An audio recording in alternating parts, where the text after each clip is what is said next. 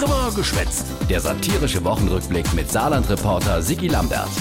Die Woche das Bürgergeld oder wie die SPD endlich ihr Krieg Trauma losgehen will, das Trauma Hartz IV. Dafür bitte ich um Entschuldigung. Ah ja, kann ja mal passieren. Wird ja jetzt noch nur 17 Uhr prompt geändert. Das macht mich professionell stolz. Unglaublich! Aber wo? Die Woche also Abstimmung über Bürgergeld im Bundestag.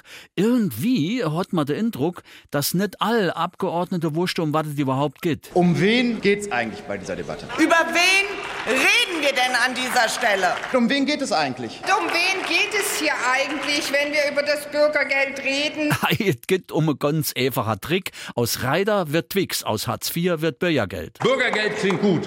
In der Substanz ist es Hartz V. Der linke Dietmar Bartsch. Immer was zu meckere. Immerhin soll der Hartz-IV-Regelsatz um 53 Euro steigen.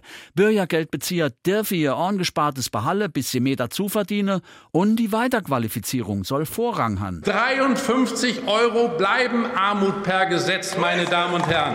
Berücksichtigt man die Inflation, sind das 0,0, meine Damen und Herren. Was für ein Käse. Jo, Käse. Trotzdem hatte CDU-Chef Merz die ganze Zeit schon die Angst geschiert, dass es deine zukünftige Bürgergeldempfänger so gut gehen kind, dass die Fettere in die Luft blase und gar nicht mehr dran denken würde, nochmal zu schaffen. Am Donnerstag im Bundestag hat man allerdings ke Pieps vom Friedrich Merz gehört. Das war erbärmlich.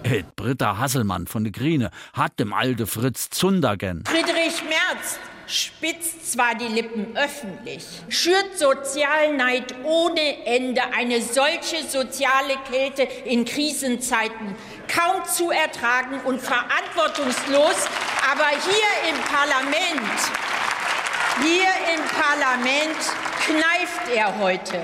Wäre aber kein Wunder. Wie soll jemand, der in einer ganz anderen Lebenswirklichkeit lebt und sich vielleicht überlegen muss, ob er zur Party mit dem Privatjet oder mit dem Auto oder dem Zug fliegt, wie soll, wie soll so jemand sich in die Lebenswirklichkeit einer alleinerziehenden Frau versetzen, die überlegen muss, ob sie ein paar neue Turnschuhe für das Kind kaufen kann? Zack, das hat gesessen.